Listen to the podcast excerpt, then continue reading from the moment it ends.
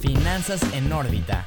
Hola, hola queridos inversionistas, bienvenidos a un episodio más de Finanzas en órbita. Rafa, ¿cómo estás? Muy bien, Dani, muchas gracias. ¿Tú cómo estás el día de hoy? Súper, súper bien, la verdad, y más que me encanta este, este tema de hoy y los que hay de, de las empresas, entonces pues aparte de todo, me encanta y estoy muy bien también por eso. Sí, fíjate que digo, a mí también se me ha vuelto como una de las secciones favoritas, analizar como una empresa con, con, mucha más libertad, mucha más profundidad, se me ha hecho increíble. Y bueno, pues el día de hoy que vamos a hablar de Alibaba, que tú sabes que yo soy accionista, que le he sufrido con todo lo que ha caído en bolsa, pero bueno, va a estar muy interesante pues tener esta perspectiva, que además yo sé que tú eres como súper fan de Amazon, entonces bueno, creo que se viene un muy, muy buen capítulo, Aquí se vienen las retas.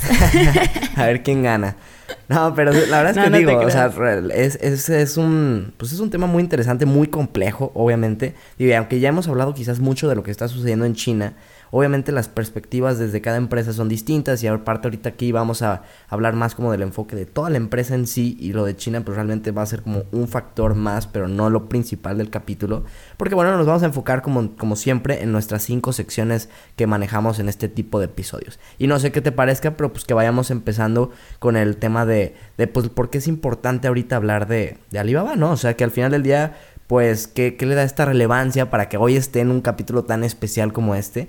Y yo traigo tres breves puntos, ¿no? El principal es que, bueno, es una de las empresas del sector tecnológico chino más importantes, si no es que la más importante.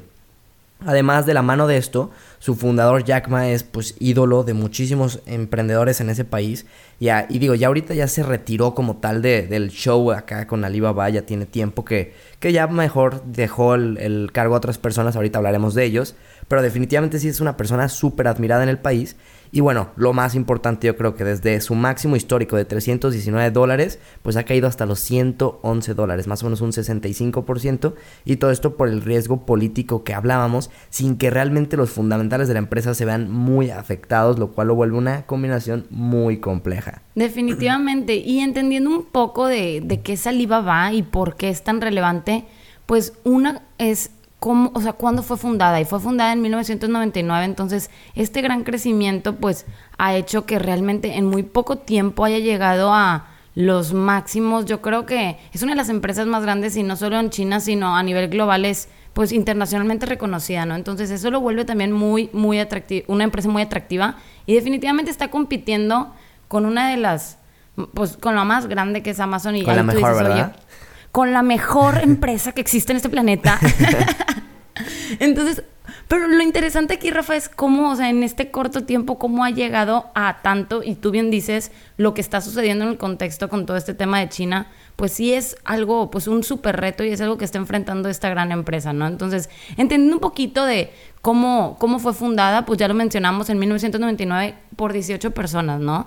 Y una de las principales que, que tú lo acabas de mencionar, pues es este Jack Ma. Bueno, su nombre es Mayun, pero todo el mundo lo conoce como Jack Ma y es realmente pues uno de los más ricos del mundo y reconocido por Bloomberg y muchas otras este, instituciones así de... antes de pues, esta caída, de hecho, era el más rico de China. O sea, llegó a ser el hombre más rico de China, imagínate. No, imagínate. Entonces aquí lo interesante es cómo, cómo funciona este modelo de Alibaba, ¿no? Y tiene una línea de negocios no solamente en la venta pues al por mayor en línea, sino también una venta minorista en línea. Entonces como que abarca grandes grandes sectores al por mayor y al menudeo, por así llamarlo, y por eso ha llegado a abarcar, pues, o dejar una gran huella en este mercado, y sobre todo en China, que sabemos que pues, su población y los usuarios activos en temas de Internet, pues es muchísima gente, ¿no? Entonces, eso pues es más que relevante. Sí, prácticamente cubre, como tú bien dices, todo el tema del e-commerce, desde un B2B, que es business to business, o sea, negocios le venden a negocios, el business to consumer, que es negocios le venden a, consumidores, y el C2C, o sea, realmente entre personas nos vendemos. Así un tipo, a lo mejor como yo en su momento de chico vendía cosas en Mercado Libre, pues, pero era un tema muy de nada de negocio formal, pues también esta parte. Entonces cubren como toda la, la, posibilidad que pudiera haber de e-commerce, obviamente con distintas plataformas, tienen un montón de marcas, es una empresa enorme que ahorita ya lo vamos a ir hablando. Entonces, bueno, definitivamente es, es muy importante hablar de, de esta empresa por por, la complejidad que ahorita está sucediendo alrededor de ella. Y no sé qué te parezca, pero pues que vayamos pasando a conocer el team de esta empresa, que es también muy, muy interesante. Digo, de entrada, pues el, el, CEO, que, que, obviamente ya no es Jack Ma desde hace tiempo, es Daniel Sang, que además de CEO ya es chairman, que, que hablábamos en el capítulo pasado, no sé si recuerdas las diferencias que hay, por si no lo han escuchado para que vayan a escucharlo.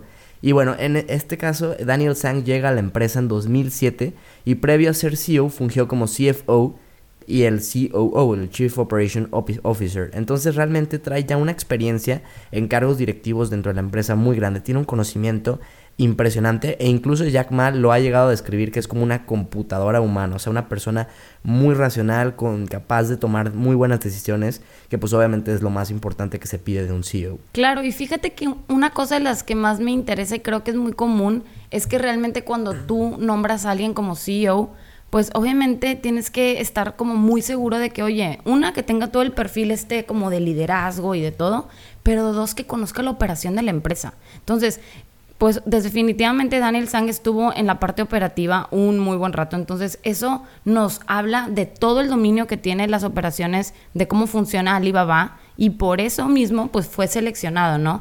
Y de hecho, tú, tú bien lo mencionaste, Jack Ma lo admira mucho y por eso fue como, no fue un, ay, sí, ahora yo soy CEO, como lo mencionábamos en Twitter, que quizás fue un poco rápido o repentino. Aquí todo lo contrario, fue una salida pensándola por una duración de 10 años. O sea, 10 años estuvo preparando a esta persona para decir, oye, tú, tú, tú, tú. Y definitivamente él, de hecho, lo, lo describe como una persona con talento magnífico, con un liderazgo decidido y de hecho también con una, ¿cómo se puede decir? Con una cualidad de innovación que realmente eso, pues definitivamente es un super plus para Alibaba para estar probando modelos creativos comerciales, ¿no? Entonces creo yo que pues definitivamente no fue nada improvisado, sino todo lo contrario y definitivamente pues ha estado llevando a cabo todo esto, todo lo que le está sucediendo a Alibaba, pues él está al pie del cañón, ¿no? Entonces es interesante este perfil. Sí, que de hecho, o sea, como tú bien dices, su track record lo respalda de una forma impresionante. Digo, nada más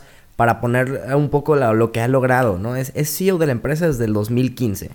Y los ingresos en ese periodo, desde, desde ese entonces a la fecha, se han multiplicado por 10 veces.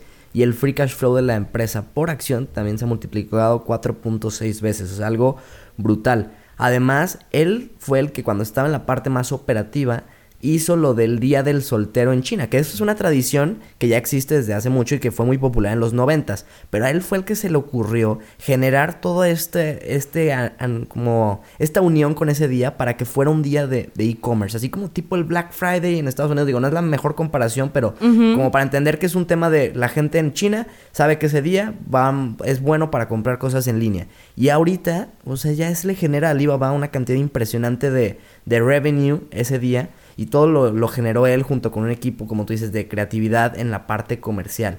Algo también muy interesante de, él, bueno, es que es parte del consejo de administración de Didi.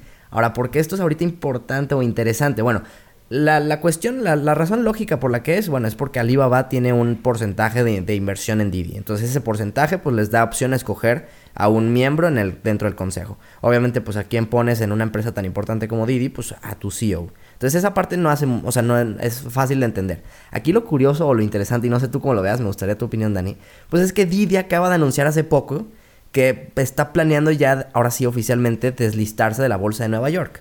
Uno de los principales riesgos que asusta a los inversionistas de Alibaba.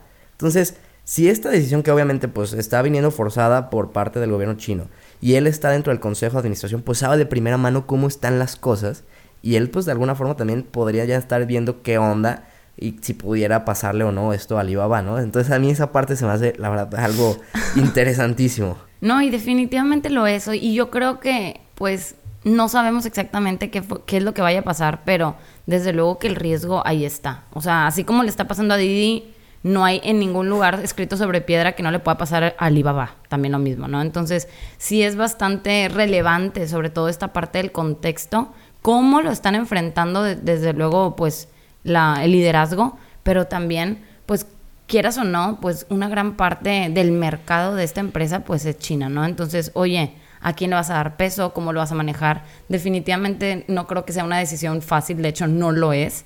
Y, vamos a ver qué, es lo que empieza a pasar, porque realmente sí, o sea, así como lo mencionábamos, oye, pues es una empresa increíble, pero tienes que estar de acuerdo, o más bien, debes de estar consciente del riesgo que estás asumiendo al ser inversionista de, una empresa china, ¿no? Entonces definitivamente, pues sí, vamos a ver cómo le va. Y, cambiando un poquito de perspectiva, también me llamó mucho la atención la CFO, que es Maggie Wu. Fíjate que realmente no sé, digo, obviamente no me considero la persona más feminista de este planeta, pero sí me alegra mucho ver posiciones de liderazgo en donde también sean, seamos, sean las mujeres las que estén ahí al frente, ¿no? Entonces a mí me llamó mucho la atención a esta mujer que de hecho es reconocida en Forbes como una de las 100 mm, mm, más, como mujeres más poderosas del mundo y también como la mejor CFO de, de Finance Asia en, en, el año 2010. Entonces, definitivamente como que pues tiene un gran reconocimiento no solamente en China, sino internacional y que esté ahorita a, pues al frente como CFO de una de las empresas pues más reconocidas a nivel internacional, pues definitivamente también me llamó mucho la atención y pues me dio gusto, Rafa, me dio gusto, puntos para Alibaba, ¿cómo ves? No, qué bueno, qué bueno. Definitivamente algo que decir es que se ganó su lugar ahí. O sea, ha estado en puestos directivos dentro del área de finanzas en Alibaba y ha ido subiendo. O sea, la contrataron obviamente en algún punto como para ya un puesto directivo, pero de una división más pequeña. Y ha ido subiendo, se ha ido ganando su lugar a pulso. Y el que esté hoy ahí, pues es pues, obviamente prueba de su gran trabajo.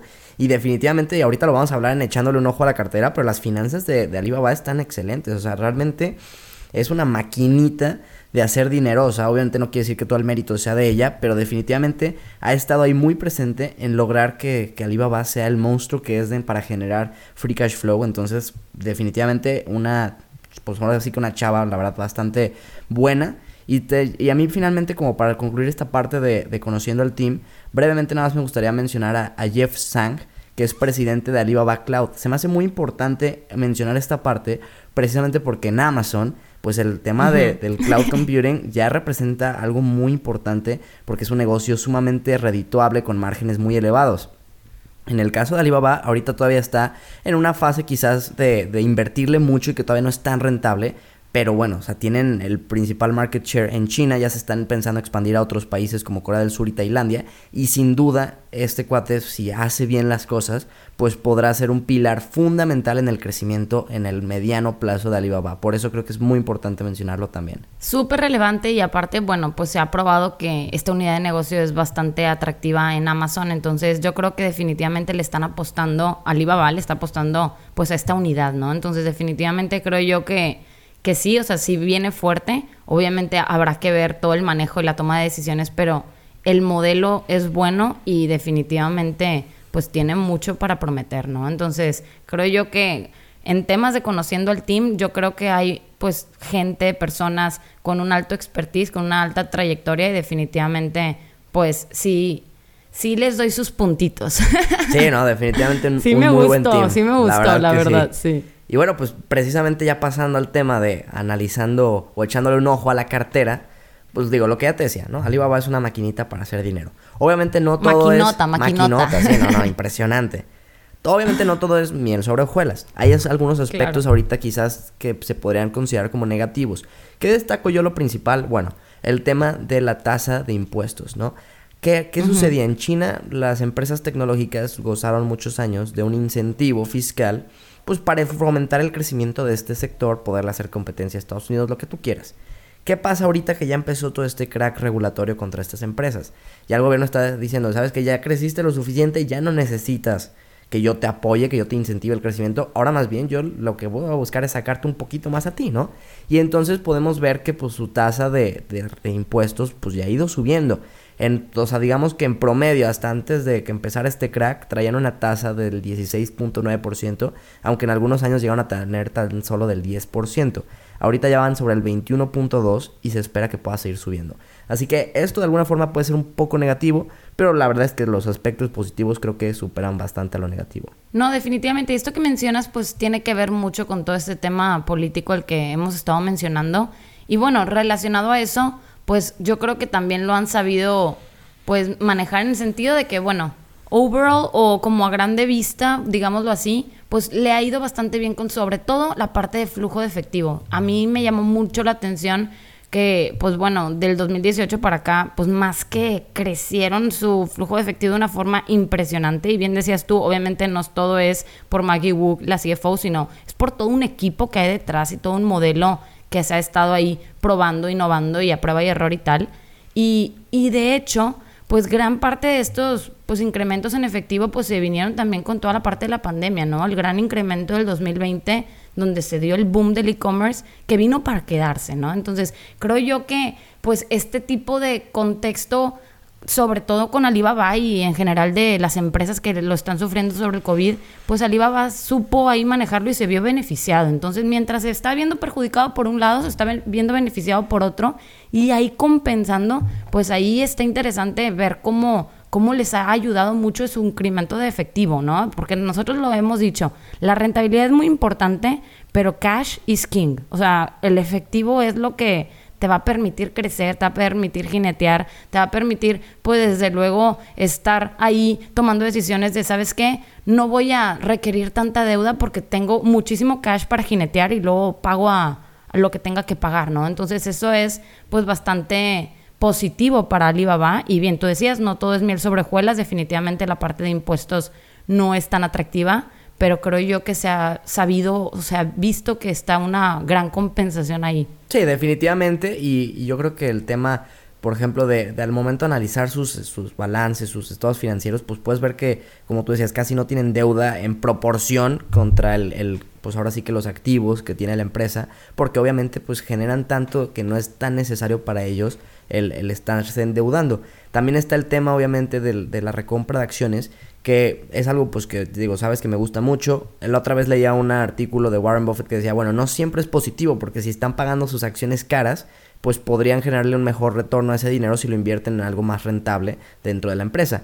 Pero ahorita Alibaba definitivamente está subvaluada y están incrementaron su fondo de recompra de acciones de 10 billones a 15 billones y ya llevan más o menos 3.7 en el periodo de, de abril a agosto de, de, este año. Entonces esto también es algo muy positivo porque de alguna forma pues es una forma de darle valor a los accionistas en el largo plazo. Oye, ahorita por la razón que tú quieras, la acción está muy barata.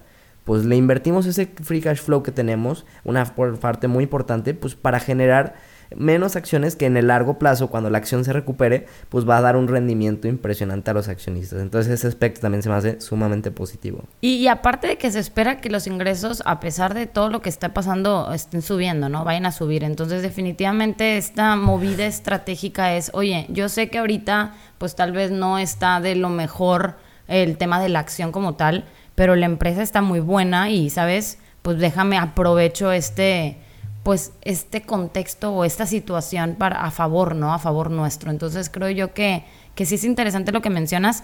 Y digo, bien que vamos a mencionar más adelante, pues también no solamente están invirtiendo o recomprando acciones, sino también están haciendo o proponiendo nuevas iniciativas que también van a hacer que la empresa como tal pues suba, ¿no? Entonces están ahí haciendo una toma de decisiones estratégica con ese efectivo que, que pues les está creciendo bastante, ¿no? Entonces creo yo que a nivel financiero pues sí considero que Alibaba es una empresa, una maquinota sólida a pesar de todo lo que esté pasando en el contexto.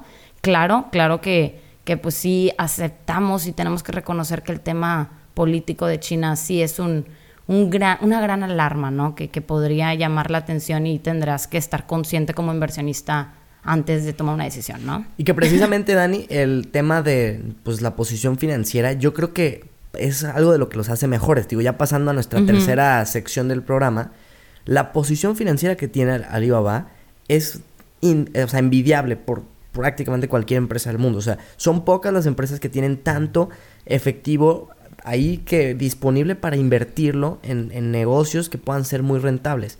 Entonces, para mí esa es una de las principales ventajas si tú lo analizas contra su competencia. A ver, por ejemplo, principal competidor que ahorita hablaremos más a detalle obviamente en la siguiente sección, pero es JD y es como el siguiente que tiene más market share del e-commerce en China. Y el Alibaba tiene más o menos 38.7 mil millones de dólares libres ya de deudas, o sea, digamos activos a, corto plazo menos deudas a corto plazo, tiene disponible esa cantidad. JD tiene tan solo el 33% de eso. Entonces Alibaba tiene tres veces más la capacidad para invertir en crecer su negocio que su siguiente competidor y su siguiente rival en China. Por más que el gobierno y las regulaciones le quiten ciertas ventajas competitivas que a lo mejor de forma monopolística había creado, sigues teniendo más capital, que ese no te lo pueden quitar, para invertir en tu crecimiento, por más que a lo mejor te pongan hasta en desventaja. Entonces, eso para mí es una de sus principales ventajas competitivas. No, y fíjate que tú bien mencionas, oye, una de las grandes ventajas competitivas es pues ese, esa gran cantidad de, efectivo que tiene y les ha permitido invertir. Y entre ellas pues la tecnología creo que es lo más relevante que ha invertido. Pues desde luego es una, una empresa de e-commerce en línea y tal. Y qué es lo que está pasando que utilizan el machine learning para detectar patrones en el comportamiento de su consumidor. Entonces qué, qué te dice esto que oye de cada peso que yo invierto de no sé en ciertos activos estos activos los voy a empezar a utilizar para que me traigan más ingresos. ¿Cómo? Mediante la tecnología voy a detectar patrones y, por ejemplo, lo que tú decías del Black Friday, Black Friday como un ejemplo, bueno, vamos a ver si tal vez, no sé, en febrero hay un patrón, si en marzo hay un patrón, empiezan a ver y esta inteligencia que ofrece, así como cuando tú compras este, en Amazon, por así decir, y te dice, oye, ¿no quieres este mejor, este paquetito de tal? Lo que hace Alibaba es que te da una, una lista de opciones más amplia de acuerdo a tu comportamiento. Entonces, te conocen, o sea, te conoce tipo, se te ofrece como un patrón de, ah, mira, yo sé que a Dani le gusta esto y esto y esto, entonces vamos a ofrecerle paquetes de este tipo de, de cosas que muy probablemente Dani vaya a comprar entonces. Entonces, este tipo de cosas, pues desde luego, pues es un, pues es un gran plus o una gran ventaja para estar trayendo más ingresos. Entonces, creo yo que eso también pues es un punto muy positivo y ni se diga que ya mencionamos la parte de, ubicación, pues China, China tiene arriba de 560 millones de usuarios de internet. Entonces estás, estás hablando de un mundo increíble de personas que están dentro. Entonces imagínate a todos ellos que están ahí dentro, pues vas a estar vendiendo. Y, y estamos hablando que esa cantidad de, de usuarios que estamos hablando, por ejemplo, fueron 940 millones en junio de 2020. Entonces representa una quinta parte de todo el mundo. Entonces estás hablando de una gran cantidad de personas que están ahí activos y, desde luego, pues ahí es cuando dices, híjole, pues si yo soy Alibaba y me dices, salte, pues a ver, esa, si China me saca de China, pues no, ¿verdad? Ahí están la mayor parte de mis clientes que hago y, sí está difícil, pero es una de las grandes ventajas que tiene esta empresa. Sí, y que de hecho precisamente si, o sea, si ya por ejemplo lo, lo, ligamos esto con la siguiente sección que son los rivales del mercado, pues obviamente fuera de China tú podríamos decir, creo que no vas a, no vas a diferir conmigo, que el principal rival es Amazon. Entonces a lo mejor podrías ver y decir, oye, es que Amazon realmente domina en prácticamente todos los otros mercados emergentes, en prácticamente todos los otros mercados importantes. Ahí le gana. Sí, pero China ve el mercado que es. O sea, tan solo ser el líder en China ya te da la, digamos que el estatus de poder decir que estás como a la par con una empresa como Amazon, aunque en otros mercados no le ganes. Entonces creo que analizando los rivales, sí es importante como diferenciar esta parte, ¿no? Dentro de China, que es el mercado más importante obviamente para Alibaba, es uno de los mercados más importantes del mundo. Pues obviamente su principal competidor es el que ya decíamos, JD.com que está de todas maneras muy por detrás de Alibaba. O sea, realmente Alibaba tiene una posición de mercado impresionante. Le van a ir comiendo market share en los próximos años, muy probablemente, Dani.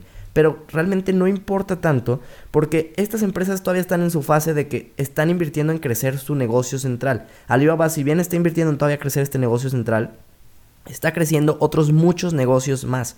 Que estas empresas no tienen obviamente el recurso suficiente para invertir también en otros negocios y entonces, pues el día que a lo mejor ya se ponga mucho más pareja la competencia en el e-commerce, probablemente ya no sea lo más importante en, el, en los porcentajes de ingresos o en el porcentaje de, de utilidades para Alibaba, porque ya tenga otros muchos negocios como la, la, nube, que sería como uno de los principales ahorita que le están apostando, que le pueda estar generando una rentabilidad muy impresionante. Entonces, eso dentro, yo es lo que veo dentro de China. También está por ahí Pinduoduo, que es una empresa mucho más pequeña que quizás este, podría haber un crecimiento más acelerado en los próximos años, pero porque bueno, es muy pequeña.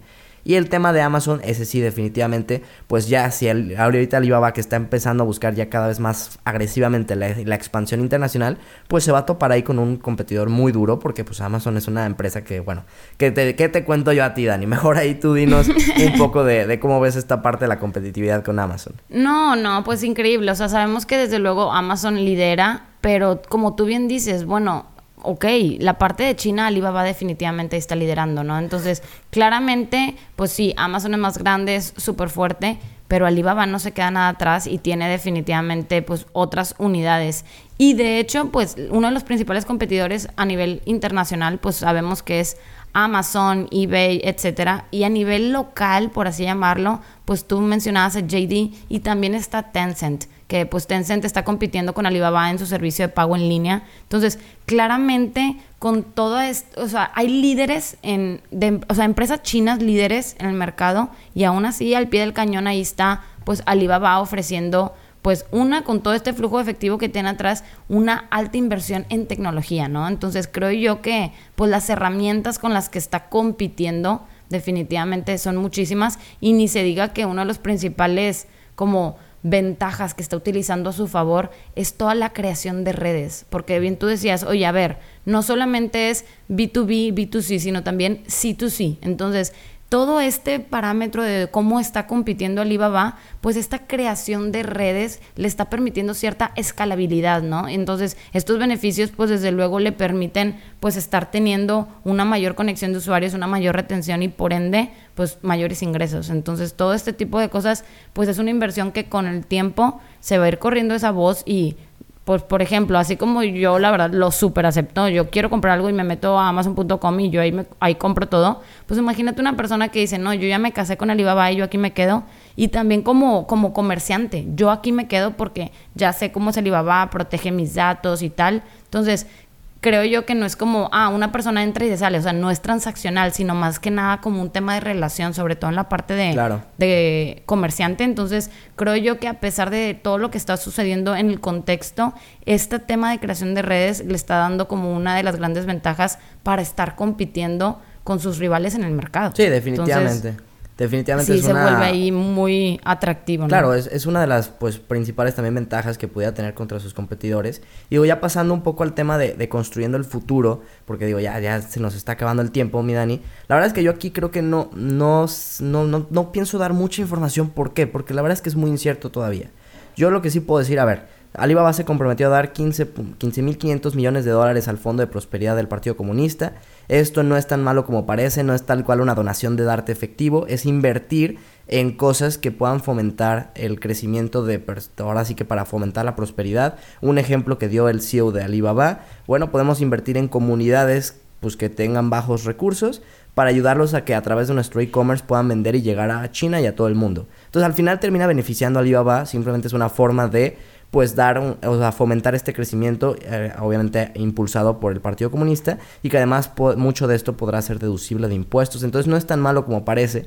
El crecimiento también viene un poco a la baja en el último reporte trimestral, pues dijeron que por esta inversión que van a hacer fuertemente en crecer otras áreas de negocio, el crecimiento de las utilidades puede verse afectado en el corto plazo, pero realmente si ves que lo que van a estar logrando es que en el largo plazo tengan negocios mucho más diversificados y rentables, creo que vale la pena si tienes ese horizonte de largo plazo. Eso es lo que yo diría del, tema del futuro, pero pues sigue siendo la verdad muy incierta la parte política. Claro, y, y yo creo que más que nada lo que está haciendo Alibaba es como invirtiendo en la parte de experiencia del consumidor, mejorar la lealtad y desde luego pues a todas estas personas eh, a nivel beneficio social en China, ¿no? Entonces prácticamente esas son sus iniciativas del próximo año y está invirtiendo bastante en mejorar esta experiencia de usuario para, pues obviamente mejorar la experiencia, incrementar ingresos. En temas de lealtad está invirtiendo millones de dólares en todo este tema de innovación científica, tecnología, desarrollo económico, todo lo relacionado con China y desde luego incrementando sus capacidades de abastecimiento de productos. Entonces, todo esto creo yo que pues no me suena nada fuera de lo común, sino más que nada me hace sentido y, y bueno, pues habrá que ver toda la parte ya pues del contexto político, a ver cómo se van presentando las cosas. Pero pues bueno, Rafa, llegó la hora de dar la calificación. La hora de la Yo creo que está un poco sesgado porque ya sabemos, pero dinos. No, mira, a ver, así digo, también brevemente. Obviamente a mí se me hace una empresa del otro mundo si excluimos el tema del riesgo político si quisieras decir, oye, ¿sabes qué? O sea, pero también podría considerarlo como un podría ser. Digo, no tanto a, mi, a título personal, sino a, manera de los que nos escuchan.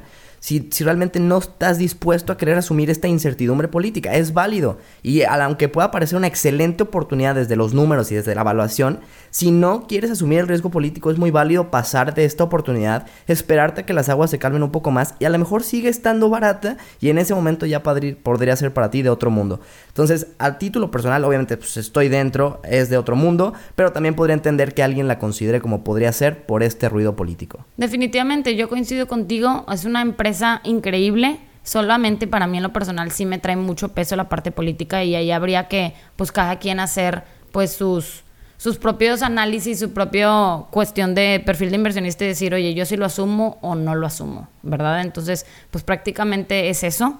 Yo también sí le doy una calificación de otro mundo, pero a nivel personal, pues sí la estaría pensando, porque sí me da un poquito, pues no sé, me considero un poco, me da cuscús y aparte no voy a traicionar a mi querido Amazon, ¿sabes? no te creas. Puedes tener ambas. sí, ya sé, no, estoy jugando, pero sí, definitivamente esa es mi opinión también, es una empresa increíble y pues Rafa, que nos cuenten en Finanzas Órbita qué piensan de Alibaba. No creo, espero que no difieran mucho de, de nuestra opinión, pero definitivamente pues creo que no hay mucho que discutir con esta empresa, la verdad. Y sí, sí que no lo cuenten. Pero bueno, Dani, y sí, pues sí que no lo cuenten. Un gustazo como siempre y nos escuchamos en el próximo episodio. Igualmente, Rafa, que estés muy bien y también todos ustedes, queridos inversionistas. Un abrazo. Finanzas en órbita.